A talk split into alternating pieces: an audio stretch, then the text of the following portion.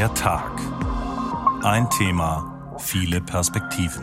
Mit Karin Fuhrmann, hallo.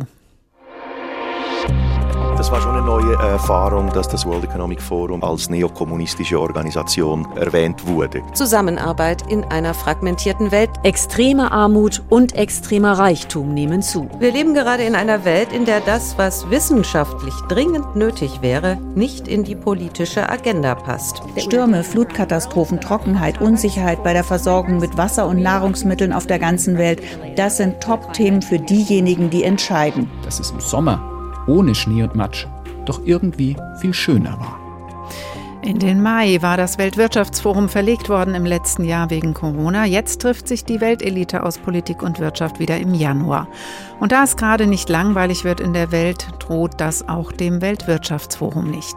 Wie Autos bei einer Massenkarambolage türmten sich die Herausforderungen der Welt auf, so UNO-Generalsekretär Guterres in Davos.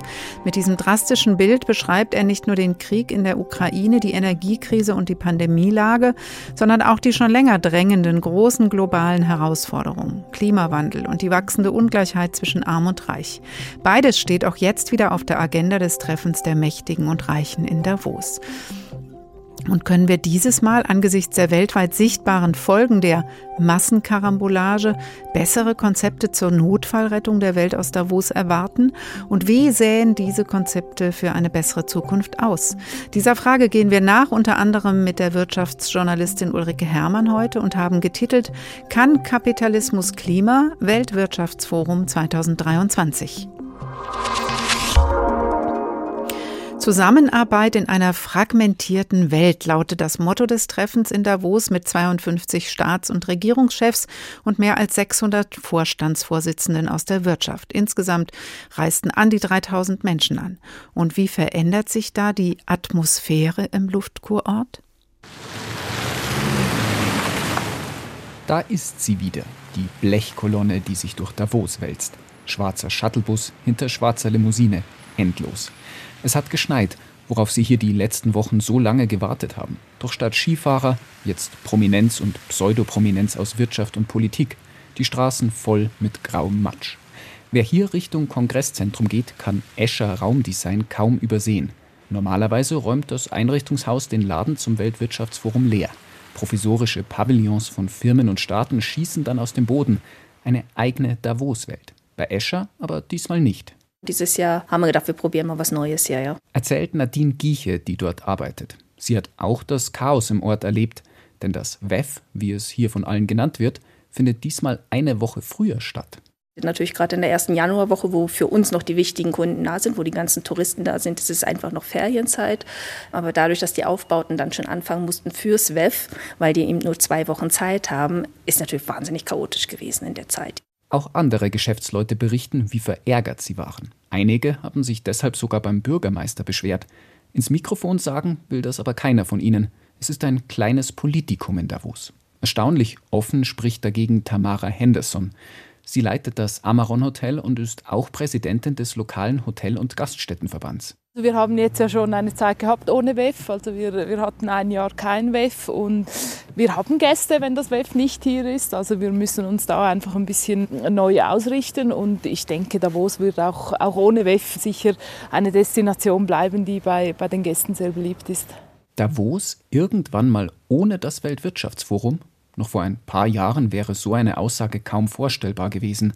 Denn es gibt so etwas wie eine stille Übereinkunft. Das WEF bringt zwar viel Trubel, aber eben auch viel Umsatz. Von einer Ehekrise will die Hotelchefin nicht sprechen, aber Touristen im Januar anscheinend keine schlechte Alternative.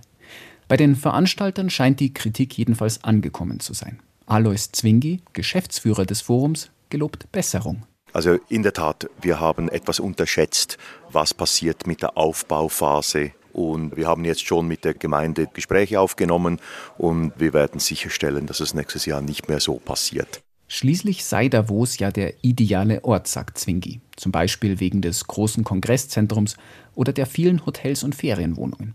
Aber man will auch bei den Menschen willkommen sein. Wir sind in Davos zu Hause. Wenn es das WEF damit wirklich ernst meint, dann müssten sie das Forum eigentlich verlegen, zumindest im Kalender.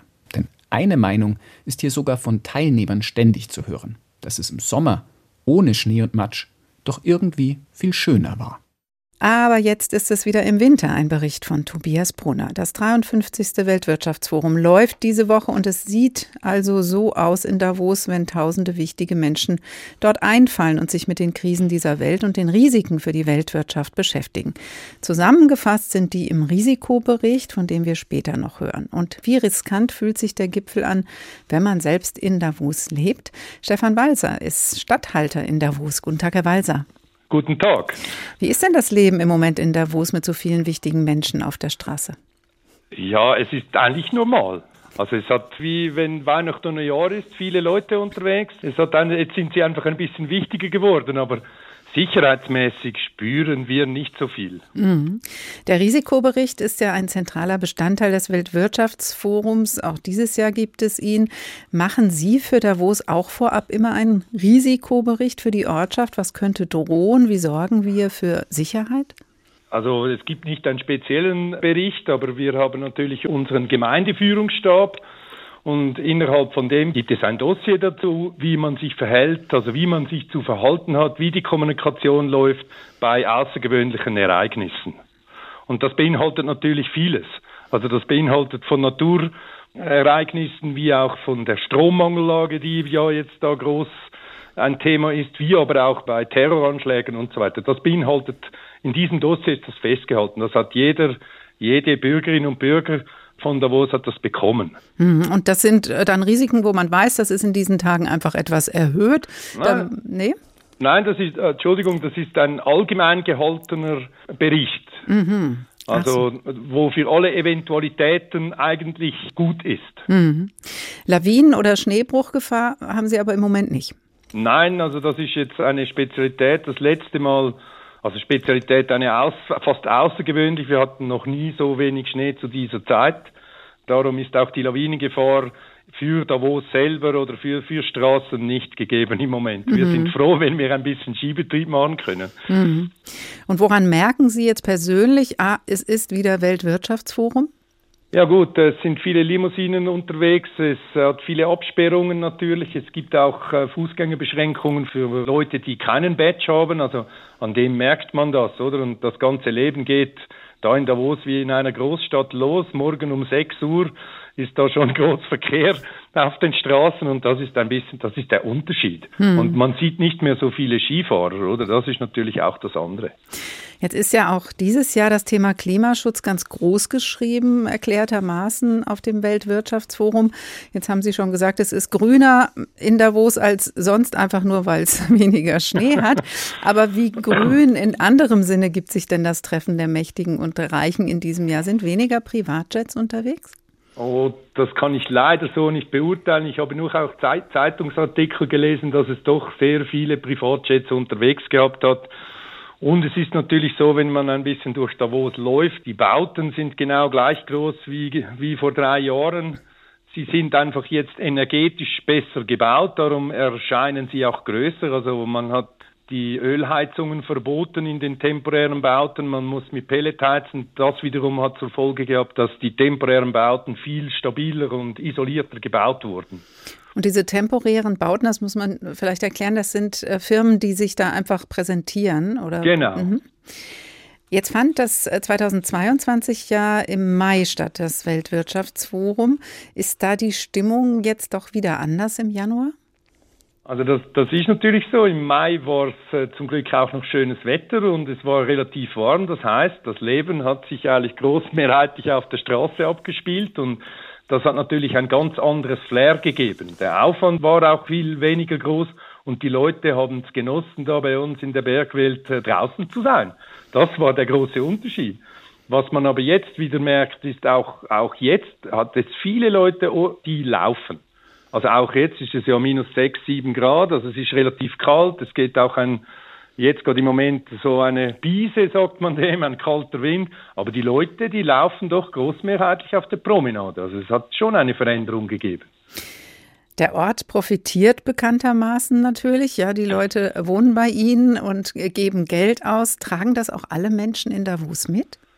Ja, sicher nicht alle. Alle profitieren nicht von dem Anlass. Das ist so. Die Skepsis ist sicher auch ein bisschen größer geworden, weil jetzt der Aufbau von diesem WEF eine Woche früher war. Da war noch groß Hochsaison. Das hat da ein bisschen zu Unstimmigkeiten geführt, die wir jetzt aber angehen in der Logistik, dass die Logistik noch mehr verbessert wird, so dass das WEF oder die Aufbauarbeiten auch der normale Tourismus nicht äh, behindert. Und gibt es auch Leute, die vielleicht sagen würden, sie leiden unter dem Weltwirtschaftsforum, unter diesem WEF, wie es abgekürzt wird? Leiden ist vielleicht äh, ein bisschen ein äh, grobes Wort, würde ich jetzt meinen. Es gibt sicher viele skeptische Leute und es gibt auch Leute, die eingeschränkt sind, weil der Arbeitsweg wird vielleicht ein bisschen länger, weil der öffentliche Verkehr anders fährt und solche Sachen sind sicher eingeschränkt. Auch für die Schüler, für die Familien mit Kindern ist es ein bisschen schwieriger sicher jetzt gerade in dieser Woche. Auf der anderen Seite hat die Volksschule da, wo es jetzt vor drei Jahren oder vor vier Jahren das erste Mal gemacht, Schule ab in den Schnee. Das heißt, die ganze Volksschule da, wo es geht in unsere Skigebiete Skilaufen und Schlitteln und Langlaufen und was immer gemacht werden kann im Schnee. Und wann sagen Sie denn als Stadthalter von Davos, das war ein gutes Weltwirtschaftsforum? Ich denke, wenn ich jetzt das WEF, wie es jetzt diese Woche läuft, dann hat man äh, aus früheren Jahren vor der Pandemie sicher viel gelernt, sei es in der Logistik, sei es aber auch jetzt in der Verkehrsregelung. Es hat ungefähr gleich viele Teilnehmer wie vor drei Jahren und es gibt sicher immer noch viel Stau, aber wenn ich jetzt die Promenade anschaue, dann ist das viel entspannter wieder auch schon. Und es hat doch gleich viele Leute da in Davos wie vor äh, gut drei Jahren vor der Pandemie. Und darum muss ich sagen, ist es für mich jetzt wirklich entspannter. Eindrücke aus dem Schweizer Luftkurort mit Weltwirtschaftsforum. Stefan Walser, Stadthalter von Davos, vielen Dank. Kann Kapitalismus Klima Weltwirtschaftsforum 2023? Sie hören der Tag und jetzt wird's politischer. Unter den Tausenden, die im Moment in Davos weilen, ist auch UNO-Generalsekretär Guterres. Er hat sich gestern an die Weltelite beim Weltwirtschaftsforum gewandt und er hat der Welt angesichts der Probleme vom Klimawandel bis zum russischen Angriffskrieg in der Ukraine einen bedauernswerten Zustand Zustand attestiert. Die Herausforderungen türmten sich auf wie Autos bei einer Massenkarambolage, so formuliert er es. Das klingt nach einer wirklich dramatischen Massenkarambolage. Und er benutzte weitere drastische Formulierungen für seine Mahnung. Wir schauen ins Auge eines Hurricanes der Stufe 5, so beschrieb UN-Generalsekretär Guterres in Davos die globale Multikrisenrealität. Wirtschaftskrise, drohende Rezession, soziale Ungleichheit, Pandemie, Russlands Angriff auf die Ukraine und die Folgen, Schulden, Ernährungs-, Energiekrise und, das betonte Guterres besonders, enorme Frustration und Wut im globalen Süden, die die reiche Welt immer noch nicht verstanden hätten. Vor allem mit Blick auf die, so Guterres, existenzielle Herausforderung. Wir flirten mit der Klimakatastrophe, sagte der UN-Generalsekretär und appellierte eindringlich an die in Davos versammelte Weltelite aus Politik und Wirtschaft. Nötig sei jetzt erstens der Aufbau eines fairen globalen Finanzsystems und zweitens sinnvolle Klimaschutzmaßnahmen. Und zwar sofort. Besonders die Privatwirtschaft kritisierte Guterres scharf. Beim Klimaschutz seien die Kriterien der Unternehmen trotz Netto-Null-Verpflichtungen oft zweifelhaft. Falsche Erzählungen und Greenwashing führten Verbraucher und Regulierungsbehörden in die Irre. Guterres forderte von den Unternehmensführern, glaubwürdige und transparente Übergangspläne, wie Netto Null erreicht werden kann. At Davos, I call on all corporate leaders to act, to put forward credible and transparent transition plans on how to achieve net zero diese Pläne sollten bis Ende des Jahres vorgelegt werden, so die Forderung des UN-Generalsekretärs. Denn Netto Null müsse auf realen Emissionssenkungen beruhen, nicht auf Emissionsgutschriften und Schattenmärkten. Wir flirten mit der Klimakatastrophe, so ein Zitat des UNO-Generalsekretärs Guterres im Bericht von Katrin Hondel. Der Klimaschutz steht mal wieder ganz oben auf der Agenda beim Weltwirtschaftsforum. Und ums Weltverbessern soll es ja eigentlich immer gehen, so steht es sogar in den WEF-Statuten. Das klingt gut, aber was heißt das genau? Christoph Bahls, Direktor der Umwelt- und Entwicklungsorganisation German Watch. Guten Tag. Guten Tag, ich grüße Sie.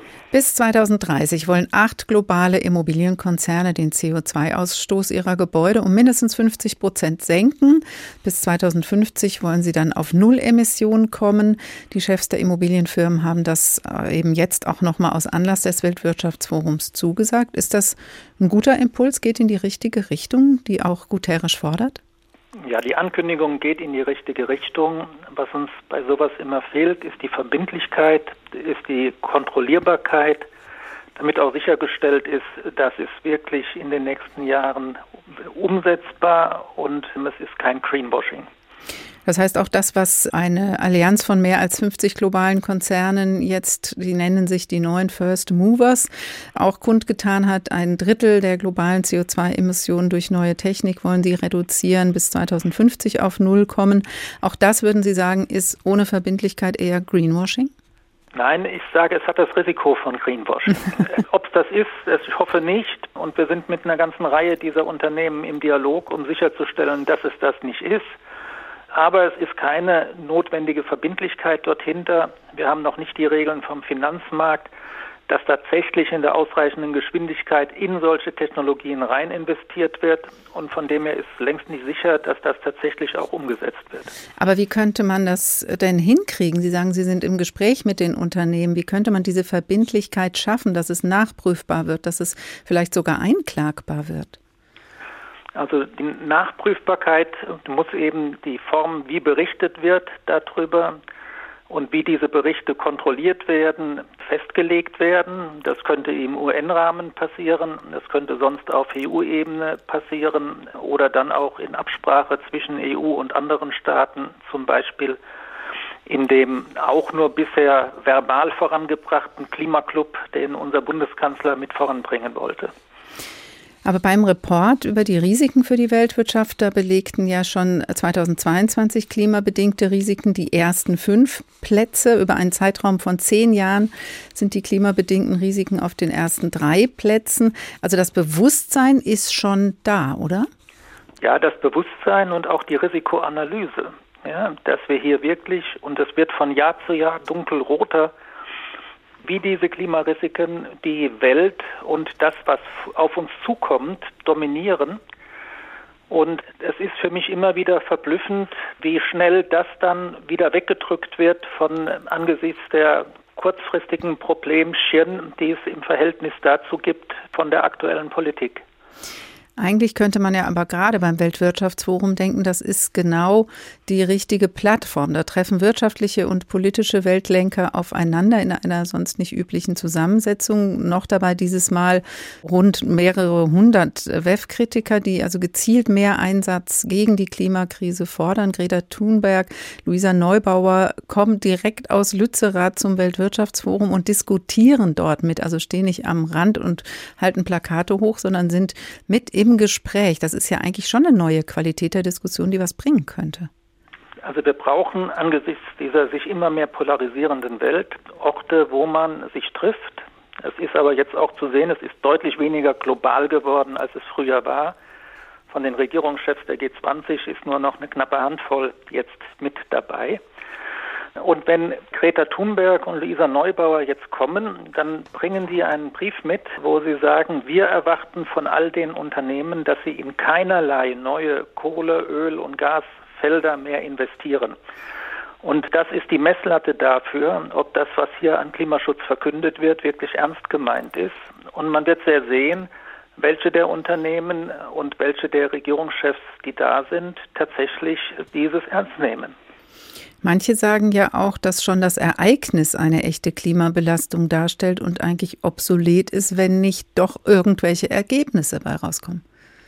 Ja, das ist auch wirklich ein erschreckend zu sehen, wenn man sieht, wie viele Privatchats von den CEOs, den Unternehmenschefs oder auch den Politikern dort mit ankommen. Wir wissen, dass 10 Prozent der reichsten Menschen auf diesem Planeten ungefähr die Hälfte der globalen Emissionen freisetzen und die 50 Prozent der ärmeren Menschen nur 10 Prozent der Emissionen freisetzen. Und Davos ist so ein Symbol für diese 10 Prozent der Reichsten und es wäre da auch da gerade die, wenn man die Klimaziele erreichen will, in den nächsten zehn Jahren ihre Emissionen halbieren müssen, bis 2030 sogar schon, wäre es jetzt darüber nachzudenken, wie richtet man denn in der Zukunft solche Gipfel aus, dass damit wirklich nur noch halb so viele Emissionen bis 2030 und bis 2050 45 oder 50 gar keine Emissionen mehr mhm. freigesetzt werden. Ein solches Konzept fehlt leider auch. Ja, und wie richtet man in Zukunft eben auch Klimaschutzmaßnahmen aus, damit sie nicht nur Absichtserklärungen sind auf solchen Gipfeln, sondern eben durchgreifend auch was passiert? Da gibt es ja Vorschläge, die auch dann Gesetzgeber betreffen, zum Beispiel den unter anderem von Klimaforscher Schellenhuber, die CO2-Menge pro Kopf zu begrenzen und damit so eine Art CO2-Zertifikatehandel auch auf individueller Ebene einzuführen. Ist das vielleicht eine Richtung, in die wir gehen müssten? Die EU hat, indem sie jetzt auch den Verkehrs- und den Gebäudebereich in den Emissionshandel einbeschlossen hat, einen wichtigen Schritt in diese Richtung gemacht, auch Deutschland. In Deutschland kämpfen wir dafür, dass diese Einnahmen dann als ein Bürgergeld ausgezahlt werden pro Kopf dann würden die Reichsten und die am meisten emittieren gleich genauso viel zurückbekommen wie die, die ganz wenig emittiert haben. Das heißt, wer wenig emittiert hat, wird damit belohnt. Das ist eins der Instrumente, die uns helfen kann, auf einer sozial gerechten Weise damit weiterzukommen. Wir brauchen mehr als Absichtserklärung. Danke für diese Einschätzung, Christoph Bahls, Direktor der Umwelt- und Entwicklungsorganisation German Watch. Ich danke auch herzlich. Und solche Forderungen bringen auch vor Ort in Davos Klimaschützer und Klimaschützerinnen vor. Zu Hunderten sind sie vor Ort. Greta Thunberg und Luisa Neubauer sind mittendrin. Auf der Schatzalp oberhalb von Davos geben Polarforscher auf eine ganz andere Art und Weise Klimanachhilfe für die Entscheider der Welt. Anne Schneider hat sie besucht. Der Weg ist steil und kann entweder zu Fuß oder deutlich bequemer mit der Zahnradbahn bewältigt werden. Es geht auf die Schatzalp, auf der alles ein bisschen an Thomas Manns Zauberberg erinnert, inklusive dem Jugendstilhotel hier. Vor dem Hotel sind ein paar Zelte aufgebaut, das Lager des Arctic Base Camps, betrieben von einer Gruppe von Wissenschaftlern im Zentrum ein großes Tunnelzelt. We are here at an expedition tent. It weighs about 500 kilograms. Wir sind hier in einem Zelt, das auch für Expeditionen genutzt wird es wiegt etwa 500 Kilo, erklärt Dr. Susanna Hancock, Klimawissenschaftlerin und Science Manager des Arctic Base Camp. Das Zelt war in der Antarktis, in der Arktis und in Grönland und schützt dort die Wissenschaftler und ihr Equipment. Auch hier auf der Schatzalp schlafen Susanna und ihre Kollegen in dem Zelt bei minus 10 Grad, aber wenigstens windgeschützt. Die Wissenschaftler sind hier, um denjenigen, die in Davos die Entscheidung treffen, zu erklären, was sich in den letzten Jahrzehnten schon verändert hat. Storms, flooding, droughts, food, water insecurity. Stürme, Flutkatastrophen, Trockenheit, Unsicherheit bei der Versorgung mit Wasser und Nahrungsmitteln auf der ganzen Welt, das sind Top-Themen für diejenigen, die entscheiden. Wir wollen den Menschen zeigen, dass sie direkt mit dem Klima zusammenhängen und wir sehen diese Veränderungen jetzt. Wie genau sich zum Beispiel der veränderte Jetstream auswirkt, erklären Susanna und ihre Kollegen allen, die hier vorbeikommen. Gleich wird eine Schulklasse erwartet. Kristalina Georgieva war schon oben und die Chefin vom Internationalen Währungsfonds hat danach auf Twitter auch die anderen Teilnehmer des WEF zum Dialog mit den Wissenschaftlern ermutigt. If we don't listen to science, wenn wir nicht auf die Wissenschaft hören, können wir keine guten Entscheidungen treffen. Die Informationen von Susanna und ihrem Team können auch jederzeit auf der sogenannten Arctic Risk Plattform im Internet angeschaut werden. Hier laufen diverse Messdaten ein und es wird der direkte Zusammenhang gezeigt zwischen diesen Daten und dem Risiko für alle. Aber durch den direkten Kontakt wird es natürlich noch plastischer, zumal es für die VIPs auch ein ganz besonderes Angebot gibt. We, we are sleeping here and we invite some global heads of state and leaders into sleep in a tent with us as well. Wir schlafen hier und wir laden Politiker, Staatenlenker und Entscheider ein, hier auch mal mit uns in dem Zelt zu schlafen. Was bei minus 10 Grad für die meisten eine komplett neue Erfahrung sein dürfte. In den ersten Nächten hat schon ein Botschafter in dem großen Tunnelzelt übernachtet. Nach und nach kommen auch echte Wips. Die Gästeliste ist geheim, aber der Andrang gar nicht so klein, sagt Susanna. Seit vielen Jahren bemühen sich die Klimaschützer, das Thema in den Fokus zu rücken. Das inzwischen mit Erfolg. You know, back 10 years ago, climate was not on the agenda here at the World Economic Forum. Vor zehn Jahren war der Klimawandel nicht auf der Agenda vom Weltwirtschaftsforum. Ein paar Leute haben sich damit beschäftigt, aber die konnte man an einer Hand abzählen. Jetzt sind es über 100. Und noch wichtiger, auf dem Forum selbst nimmt der Klimawandel eine große Rolle ein. Kein Wunder, wo doch die Auswirkungen wie Flut, Trockenheit und Stürme mittlerweile riesige Kosten verursachen. Es ist Zeit zu handeln.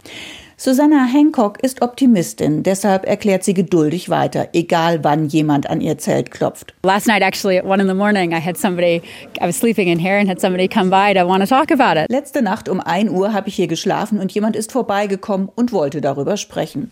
Also gab es eine kleine Science Tour im Schlafsack. Anne Schneider über das Arctic Base Camp beim Weltwirtschaftsforum. Kann Kapitalismus Klima? Weltwirtschaftsforum 2023 der Tag.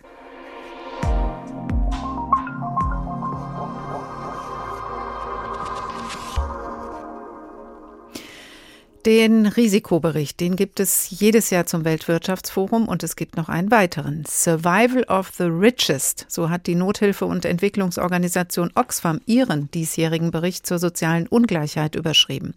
Und der hat auch was mit dem Schwerpunktthema Klimaschutz des WEF zu tun. Jeder zehnte Mensch auf der Welt hungert, heißt es darin. Gleichzeitig profitierten viele Konzerne enorm von den jüngsten Krisen. 95 Lebensmittel- und Energiekonzerne hätten ihre Gewinne 2022 mehr als verdoppelt. Die Schere zwischen arm und reich geht immer weiter auseinander. Imke Köhler fasst die Ergebnisse des Oxfam-Berichts zusammen. Extreme Armut und extremer Reichtum nehmen zu.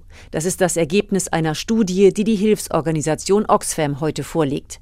Demnach haben die Menschen, die das reichste Prozent der Erdbevölkerung ausmachen, in den zwei Jahren 2020 und 2021 neues Vermögen in Höhe von 26 Billionen Dollar angehäuft. Das ist fast doppelt so viel wie auf die restlichen 99 Prozent der Weltbevölkerung entfällt. Trotz der Corona-Pandemie haben die Superreichen ihr Vermögen enorm steigern können. Für den Zeitraum von März 2020 bis November 2022 gilt, dass der Reichtum der Milliardäre zusammengenommen pro Tag um 2,7 Milliarden Dollar gewachsen ist. Und das nach einem Jahrzehnt, wie Oxfam betont, in dem sich sowohl die Zahl als auch das Vermögen der Milliardäre bereits verdoppelt hat. Gleichzeitig wächst zum ersten Mal seit einem Vierteljahrhundert wieder die extreme Armut in der Welt. Mehr als 820 Millionen Menschen hungern. Weltweit betrachtet hat damit etwa jeder Zehnte nicht genug zu essen. Oxfam fordert, die Superreichen stärker zu besteuern, um damit die Armut zu bekämpfen. Die Hilfsorganisation verweist darauf, dass etwa die Hälfte der Milliardäre in Ländern lebt, in denen direkte Nachkommen keine Erbschaftssteuer zahlen müssen. Damit würden diese Superreichen ein Vermögen in Höhe von 5 Billionen Dollar steuerfrei vererben, eine Summe größer als das Bruttoinlandsprodukt Afrikas. Extreme Armut und extremer Reichtum nehmen gleichzeitig zu und seit 25 Jahren steigt auch die Zahl von extrem Armen wieder. Tobias Hauschild ist Experte für soziale Ungleichheit bei Oxfam Deutschland. Guten Tag, Herr Hauschild. einen schönen guten Abend. Wo soll man denn jetzt zuerst ansetzen? Erst den Armen helfen, dann die Reichen mehr zur Kasse bitten oder umgekehrt?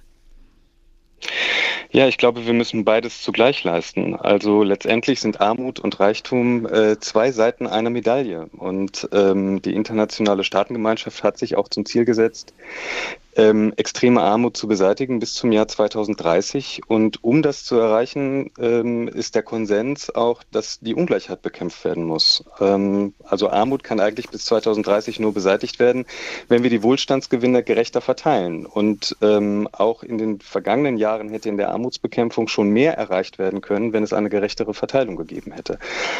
Äh, und nun sind wir äh, in einer Situation, wo erstmals seit 25 Jahren äh, extremer Reichtum und extreme Armut zugleich steigen und wir müssen beides zugleich anpacken. Es ist ja auch ein bisschen erschütternd, dass ähm, die Krisen, von denen ja eigentlich immer ausgegangen wird, die die ganze Welt erschüttern und die ganze Welt in eine etwas schwierigere Situation bringen, offensichtlich doch nicht die ganze Welt in eine schwierigere Situation bringen, sondern tatsächlich eben die Ungleichheit sich verschlimmert, weil manche an diesen Krisen richtig, richtig mitverdienen. Wie kann das sein?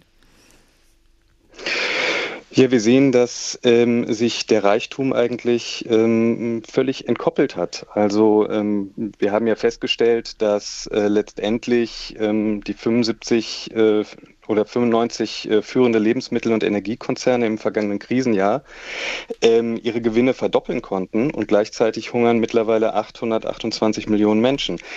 Ähm, das heißt, ähm, wir müssen da dringend ähm, an, gegen angehen und das heißt auch, dass natürlich ähm, gerade diejenigen, die jetzt in der Krise stark profitieren, viel stärker ähm, zum Allgemeinwohl beitragen müssen, um eben Armut und Ungleichheit zu bekämpfen. Und das ist ja eben das, was im Welt, beim Wirtschaftsforum im Vordergrund stehen sollte, ist eben diese Zusammenarbeit ähm, weltweit. Und das ist natürlich jetzt, weil diese Ungleichheit ja auch weltweit zu bemerken ist und auch in Ihrer Studie nochmal das deutlich gemacht wird, besonders schwierig, dann weltweit auch in dieser Angelegenheit an einem Strang zu ziehen. Ja, es geht nicht ohne Kooperation. Wir müssen natürlich äh, sehen, dass wir ähm, insbesondere in den Ländern, äh, die jetzt Unterstützung brauchen, zu gemeinsamen Handeln kommen. Ähm, das heißt, in vielen Ländern musste im Zuge der Krise Bildung, Gesundheit, soziale Sicherung gekürzt werden. Äh, in einer Situation, wo vier Millionen Menschen, also die Hälfte der Weltbevölkerung, ähm, überhaupt keinen Anspruch auf soziale Sicherung hat. Und ähm, letztendlich müssen wir natürlich die Rahmenbedingungen international schaffen. Das geht nur über Kooperation. Und das heißt zum Beispiel faire Rahmenbedingungen äh, schaffen. Äh, beispielsweise verlieren äh, Länder des globalen Südens noch immer mehr Gelder durch die Steuervermeidung multinationaler Konzerne, die ihren Sitz meistens äh, im globalen Norden haben, als sie an Entwicklungsgeldern erhalten. Wir müssen uns um Schuldenerlasse äh, kümmern, die letztendlich ähm, auch vielen Ländern äh, die Luft abschnüren. Ähm, und letztendlich müssen wir natürlich auch gemeinsam ähm, die Entwicklungszusammenarbeit erhöhen, um die Länder zu unterstützen. Ähm, trotz aller ähm, ähm, Schwierigkeiten, die es da in der internationalen Kooperation im Moment gibt, ist es natürlich so, dass zum Beispiel auf G20-Ebene in den letzten Jahren diese Diskussion über ähm, Steuervermeidung von Konzernen international einzudämmen stärker an Fahrt gewonnen hat. Da hat, ist man erste Schritte gegangen mhm. und die müssen natürlich konsequent weitergegangen werden. Da merkt man, da hängen äh, strukturelle Probleme dahinter. Ein weiteres ist, dass Frauen und Mädchen überdurchschnittlich betroffen sind von Hunger und Armut. Braucht es auch da von politischer Seite mehr Einsatz, mehr Geld für Entwicklungshilfe, gezielt auch für Bildungsprojekte für Mädchen und Frauen? Ja, mit Sicherheit. Ähm, wir sehen in den vergangenen Krisen äh, haben besonders äh, Frauen äh, die Auswirkungen zu spüren bekommen. Bei den Corona-Lockdowns war es zum Beispiel so, dass es viele Branchen getroffen hat, in denen überproportional viele Frauen tätig waren. Also zum Beispiel in der Tourismusbranche, Reinigungskräfte, auch Markthändlerinnen. Und Frauen haben dort insgesamt 800 Milliarden US-Dollar an Einkommen verloren. Jetzt muss man wissen, dass soziale Sicherung in vielen Ländern sowieso kaum gegeben ist. Und gerade für Frauen ist die Situation noch schwieriger schwieriger, weil sie häufig im informellen Sektor tätig sind. Das heißt, ähm, Sie haben keine regulären Arbeitsverträge, dementsprechend auch kein, ähm, kein, äh, keine Rechte oder kein, äh, keine Absicherung im Fall von, ähm, äh, von Arbeitslosigkeit und besitzen generell weniger Vermögen als äh, Männer. Zudem mussten sie auch gerade in ähm, den Jahren der Corona-Pandemie äh, verstärkt unbezahlte Sorge- und, Pfle äh, Pflegearbeit leisten. Mhm. Und um das ähm, wirklich äh, angehen zu können, muss natürlich auch die Bundesregierung im Rahmen der Entwicklungszusammenarbeit mehr tun, muss äh, Frauenrechte viel stärker in den Mittelpunkt von Entwicklungszusammenarbeit setzen, muss viel stärker Programme äh, entwickeln, die Frauen unterstützen. Und bisher ist das einfach viel zu wenig und mhm. da muss auf jeden Fall was passieren. Und es gibt auch bei diesem Thema Ungleichheit eine Verbindung natürlich zu dem Thema Klimaschutz, äh, was wir ja auch in den Mittelpunkt dieser Sendung gerückt haben, was aber auch beim Weltwirtschaftsforum eigentlich ganz, ganz vorne steht. Natürlich wächst die Armut mit Dürren und Trockenheit, weil sie die Lebensgrundlagen der Menschen dann auch einfach zerstören. Und wenn diese Armut wächst, wiederum, ähm, das macht es doppelt schlimm, gibt es auch kein Geld mehr für Klimaschutz in den Ländern des ähm, globalen Südens. Das wurde ja auch bei der letzten COP aufgegriffen aufgegriffen, was tun? Die letzte COP ist ja einen entscheidenden Schritt gegangen, insofern, als dass sie ähm, einen Fonds ähm, ins Leben rufen will, ähm, in dem ähm, reichere Länder einzahlen, um diejenigen Länder, die besonders unter dem Klimawandel leiden und wo es mittlerweile irreversible Schäden gibt, äh, zu unterstützen. Das ist ein erster Schritt. Und deswegen ist es auch so wichtig, dass ähm, Länder wie Deutschland äh, mehr in Klimaanpassung äh, im globalen Süden investieren und eben auch in Zukunft diesen Fonds unterstützen. Ähm, und da gibt es ja auch sehr positive Signale aus der Bundesregierung. Ähm, letztendlich ist aber auch die Frage, ähm, wie schaffen wir eigentlich Verteilungsgerechtigkeit innerhalb von planetarischen Grenzen? Und das heißt letztendlich, dass wir auch ähm, sehen müssen, dass wir auf ein gewisses Wachstum und Gewinne um jeden Preis ähm, verzichten müssen. Also wenn man nach dem heutigen Verteilungsmuster Armut bekämpfen will und äh, jedem Mensch 5 US-Dollar am Tag ähm, zukommen lassen will, dann müsste die weltweite Wirtschaftsleistung nach dem derzeitigen Verteilungsmuster um, 100, äh, um das 175-fache steigen. Äh, und das wäre mit den ökologischen Grenzen ja überhaupt nicht vereinbar. Hm. Also da hängt wieder Wachstum äh, natürlich mit Klimafragen, aber auch mit Armut und Reichtum zusammen. Äh, stellen wir wieder einmal fest, diese aktuellen Krisen haben Verbindungen untereinander. Wir fragen ja in dieser Sendung, kann Kapitalismus Klima? Das ist unsere Tagfrage heute. Bezogen auf die Armuts- und Reichtumsentwicklung, Sie beobachten das ja schon viele Jahre, kommen wir da äh, offensichtlich im Moment nicht weiter, sondern es würde gerade, wird gerade eher schlimmer. Sie, was Sie angedeutet haben eben war ja, wir brauchen eigentlich eine Form von Umdenken ist das so äh, die Richtung sozial-ökonomische Transformation?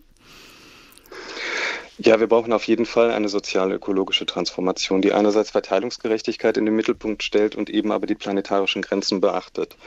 Und ein ganz wichtiger Akteur äh, sind hier natürlich auch Konzerne und Unternehmen und die müssen viel, viel stärker auf das Allgemeinwohl verpflichtet werden. Also zum Beispiel äh, gilt es, Unternehmen dazu zu verpflichten, konkrete Strategien zu veröffentlichen, wie sie denn eigentlich klimakompatibel sein wollen, also äh, ihr Geschäftsmodell so anpassen, dass sie im Rahmen des 1,5 Grad Ziels bleiben ähm, und mit welchen Investitionsbedarfen Sie denn eigentlich ähm, ökologische und soziale Investitionen tätigen wollen. Und das muss zum Beispiel äh, vor Ausschüttungen stehen. Diese Investitionen müssen getätigt werden, bevor wir ähm, oder bevor Unternehmen dann äh, tatsächlich Gewinne ausschütten können aus unserer Sicht. Mhm. Denn ähm, letztendlich ähm, muss erstmal diese äh, soziale und ökologische Nachhaltigkeit gewährleistet sein, äh, bevor wir wie zum Beispiel äh, jetzt auch bei den DAX-Unternehmen äh, in diesem Jahr ge geschehen und wahrscheinlich auch im nächsten Jahr Rekordausschüttungen haben ähm, und letztendlich letztendlich die soziale ähm, und ökologische Nachhaltigkeit nicht gewährleistet mhm. ist. Wir brauchen eine sozial-ökologische Transformation, sagt Tobias Hauschild, Experte für soziale Ungleichheit bei Oxfam Deutschland. Vielen Dank. Sie hören der Tag. Zu jedem Weltwirtschaftsforum gehört ein Risikobericht. Ich hatte es schon öfter erwähnt. Was sind die Gefahren für die Weltwirtschaft in Zukunft? Bevor ich gleich mit Ulrike Herrmann darüber spreche, welche Folgerungen sie aus diesem Risikobericht zieht, fasst Katrin Hondel den diesjährigen Bericht zusammen. Die Aussichten sind düster wie nie. In seinem neuen Bericht über globale Risiken sagt das Weltwirtschaftsforum ein unsicheres und turbulentes Jahrzehnt voraus. Eine neue Ära nach Jahrzehnten des Wachstums und Fortschritts. Auf die Globalisierung folgten nun Deglobalisierung und Rückschritt, so die Prognose des WEF, basierend auf einer Umfrage unter rund 1200 Expertinnen und Führungspersönlichkeiten aus Wirtschaft und Politik. Die Kluft zwischen reichen und armen Ländern werde weiter wachsen, so die Warnung der Befragten. Aktuelles Risiko Nummer eins, die steigenden Lebenshaltungskosten. WEF-Geschäftsführerin Saadia Saidi. Today, energy crisis at the very top, food crisis, cost of living. Heute sind die größten Risiken die Energiekrise, die Nahrungsmittelkrise und die damit verbundenen hohen Lebenshaltungskosten. In zwei Jahren wird dieses Risiko weiter ganz oben auf unserer Liste stehen. In zehn Jahren aber wird die Gefahrenliste von der Klimakrise dominiert sein und ihren Folgen, wie zum Beispiel massiven unfreiwilligen Migrations- und Fluchtbewegungen. Risks that are associated with that, so for example, large-scale involuntary migration. WEF-Managerin Saidi spricht von einer toxischen Mischung globaler Risiken. Nach den Lebenshaltungskosten nennt das neue Ranking als akute Gefahren Naturkatastrophen und Extremwetterereignisse, wirtschaftliche Konfrontation sowie Versagen beim Eindämmen des Klimawandels. Wir leben gerade in einer Welt, in der das, was wissenschaftlich dringend nötig wäre, nicht in die politische Agenda passt. Bei der COP27 ist es misslungen, den Rückzug aus fossilen Energien zu beschließen. Das war eine verpasste Gelegenheit. So John Scott von der Zurich Insurance Group bei der Vorstellung des globalen Risikoberichts. Gegen Ende des Jahrzehnts aber könnten Politik und Wirtschaft den ökologischen Gefahren nicht mehr ausweichen, warnt der Bericht. Klimawandel, Artensterben, der Kollaps von Ökosystemen drohen. Die Menschheit bewege sich auf einen Kipppunkt zu. Um das Schlimmste zu verhindern, seien weltweite Anstrengungen nötig. Deutlicher kann man es kaum sagen. Wir stehen vor einem unsicheren Jahrzehnt und eigentlich sind wir schon mittendrin. Selbst vom Weltwirtschaftsforum hören wir, es steht uns eine neue Ära nach dem Wachstum bevor. Ulrike Herrmann, Wirtschafts Wirtschaftsjournalistin und Autorin des Buches Das Ende des Kapitalismus, warum Wachstum und Klimaschutz nicht vereinbar sind. Guten Tag. Ja, guten Tag. Bedeutet denn jetzt ein Ende des Wachstums auch das Ende des Kapitalismus? Also man muss jetzt mal sagen, dass ich die Analyse vom Weltwirtschaftsforum nicht teile, äh, dass das kapitalistische Wachstum zu Ende geht. Natürlich gibt es Probleme mit der Globalisierung und so weiter, aber das Wachstum wird weitergehen. Äh, das, die Grenzen des Wachstums werden erst erreicht durch das Problem äh, der Klimakrise. Davon ist ja aber nicht so sehr die Rede in Davos. Erst weil wir die Umwelt so stark zerstören, wird dann auch das Wachstum enden. Und dann äh, ist auch der Kapitalismus am Ende? Ja, genau, weil der äh, Kapitalismus ist ein System, das Wachstum braucht, um stabil zu sein. Äh, es gibt zwar zwischendurch Krisen, haben wir ja alle miterlebt, ob das die Corona-Krise ist, Finanzkrise ist, jetzt auch die Probleme durch den Ukraine-Krieg, aber diese Krisen werden im Kapitalismus überwunden, solange es die Aussicht gibt, dass das Wachstum zurückkehrt und man dann eben auch in dieses Wachstum investieren kann. Wenn jetzt aber die Klimakrise erzwingt, äh, dass wir weniger produzieren, ganz einfach, weil der Ökostrom nicht reichen wird, um permanentes Wachstum zu befeuern, dann ist auch der Kapitalismus am Ende, weil er mit permanentem Schrumpfen, dem ewigen Ausbleiben von Wachstum nicht umgehen kann. Mhm. Und da gibt es ja viele, die auch dann daraus den Schluss ziehen, äh, zu sagen, wir brauchen ein anderes Wachstum, nicht einen kompletten Systemwechsel, sondern ein grünes Wachstum, also zum Beispiel ein weiteres Wachstum mit den erneuerbaren Energien. Ist das die Lösung? Also nicht, dass da ein Missverständnis aufkommt. Nicht? Ich bin absolut dafür, so viele Windräder zu installieren und so viele Solarpaneele aufzubauen wie möglich. Wir brauchen so viel Ökoenergie wie überhaupt nur denkbar ist. Aber trotzdem ist es ein Fehlschluss zu denken, dass die Ökoenergie in, im Überfluss äh, vorhanden sein wird, sondern ganz im Gegenteil, sie wird knapp und teuer bleiben. Und das liegt ganz wesentlich daran, das ist eigentlich eine Banalität, äh, dass der Wind nicht immer weht und die Sonne nicht immer scheint. Das heißt, man muss große Mengen an Strom zwischenspeichern und das ist eben keineswegs äh, einfach, sondern aufwendig und teuer. Es gibt eigentlich nur zwei Technologien, nämlich Batterien und perspektivisch grüner Wasserstoff und beides ist eben nicht beliebig ausbaubar. Hm. Aber dieses Wachstum, äh, was wir jetzt haben, das zeigt ja eben dramatische Folgen. Es ist ein Wachstum der Ressourcenverschwendung, es sterben Arten, wir haben die Klimakatastrophe. Wenn Sie das grüne Wachstum auch nicht favorisieren, den Kapitalismus aber nicht aufgeben wollen, wie denn dann? Nein, nein, also der Kapitalismus wird an sein Ende kommen. Wie gesagt, das ist ein System, das Wachstum braucht. Wenn man dann feststellt, ja, das wird nichts mit dem grünen Wachstum, die Probleme haben Sie ja genannt, Klimakrise, Artensterben und so weiter. Wenn man also feststellt, wir müssen unsere Wirtschaftsleistung reduzieren, dann ist der Kapitalismus am Ende, dann hat man ein neues Wirtschaftssystem. Man muss das vielleicht mal so deutlich sagen, es ist nicht das Ende der Menschheit, wenn der Kapitalismus endet, sondern dann kommt was Neues. Und äh, um mal jetzt mal eine Zahl in den Raum zu setzen, damit man sich das auch konkret vorstellen kann, wenn man zum Beispiel zu der Erkenntnis kommt, okay, wir müssen unsere Wirtschaftsleistung halbieren, ungefähr 50 Prozent runterfahren, damit äh, man auf Dauer auf diesem Planeten leben kann, dann wären die Deutschen immer noch so reich wie 1978. Und wer dabei war, weiß, wir da waren damals genauso glücklich wie heute. Also das ist jetzt nicht die totale Katastrophe festzustellen, dass man schrumpfen muss. Mhm, aber es hört sich jetzt im Moment erstmal so ein bisschen akademisch an, aber es hätte ja ganz praktische Auswirkungen. Also wir hätten Arbeitsplätze, die wegfallen äh, in der Automobilindustrie, aber auch in der Dienstleistungsbranche.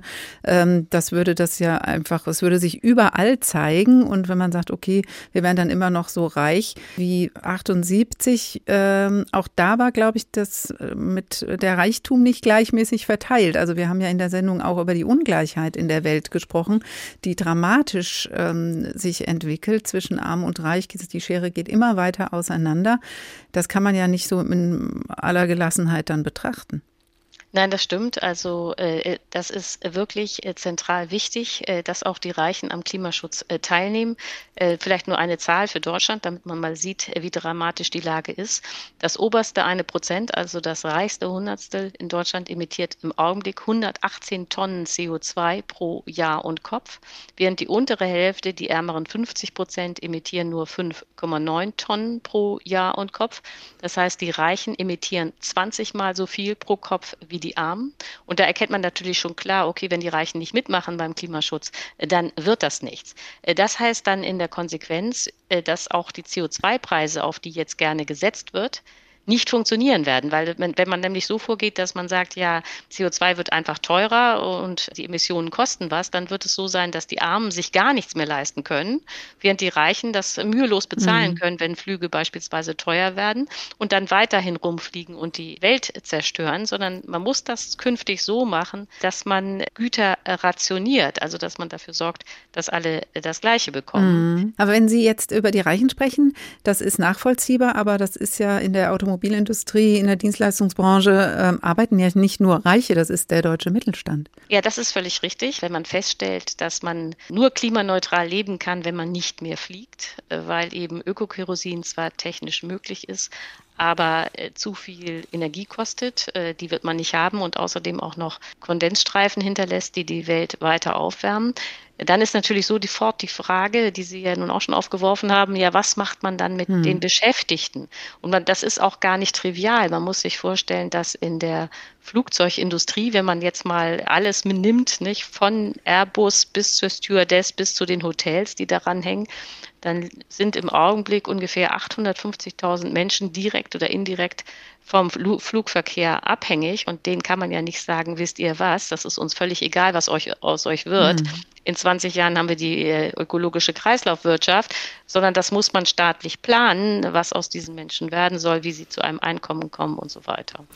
Ja, und das wird da eine ganz spannende ähm, Transformation, eine sozioökologische Transformation fordert Oxfam in diesem Zusammenhang, die dann auch für mehr Gleichheit und oder eine Verbesserung dieser Ungleichheitsbilanz äh, bewirken könnte. Sie haben es jetzt schon angetickt. Sie sprechen in Ihrem Buch auch von einem grünen Schrumpfen.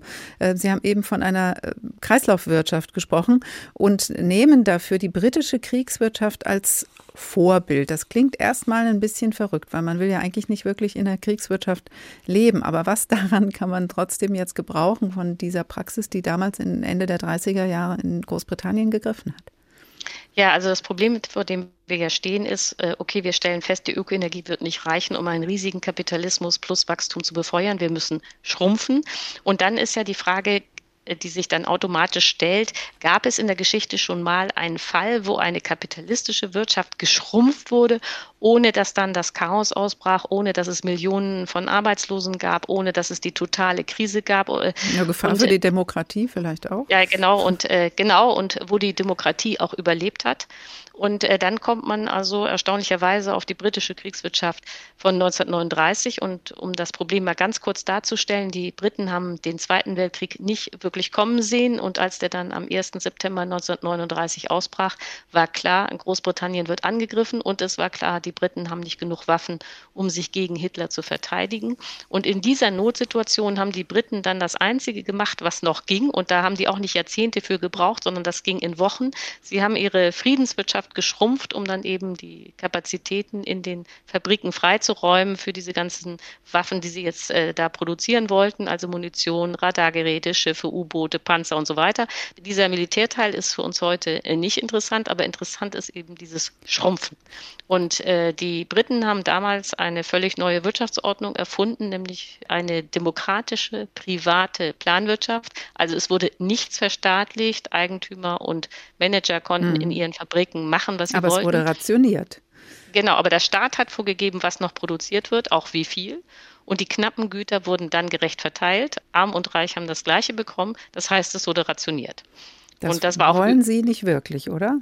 Ähm, äh, ja, ich will das nicht. Also das ist übrigens äh, lustig. Nicht? Viele Leute denken, ich würde begeistert in einer Kriegswirtschaft leben wollen. so ist das nicht. Es ist einfach so, dass ich denke, das ist unsere einzige und letzte Chance, um die totale Klimakatastrophe äh, zu verhindern. Und äh, das wirkt natürlich irgendwie etwas seltsam, wenn man sagt, hä, äh, Rationierung in dieser Überflussgesellschaft. Aber allein schon die Klimakrise wird erzwingen, dass wir Rationierung haben werden. Das erste Gut in Deutschland, das rationiert werden wird, und zwar schon bald, ist Wasser. Das kriegt ja jeder mit. Deutschland wird nicht zur Wüste durch den Klimawandel, soweit man das prognostizieren kann.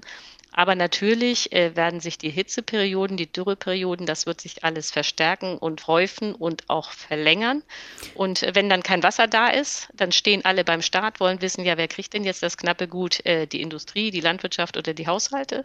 Und dann teilt der Staat physische Mengen zu ja, und da haben wir ja auch beim Gas das Thema schon gehabt. Wie wird genau. es verteilt, wenn es knapp wird?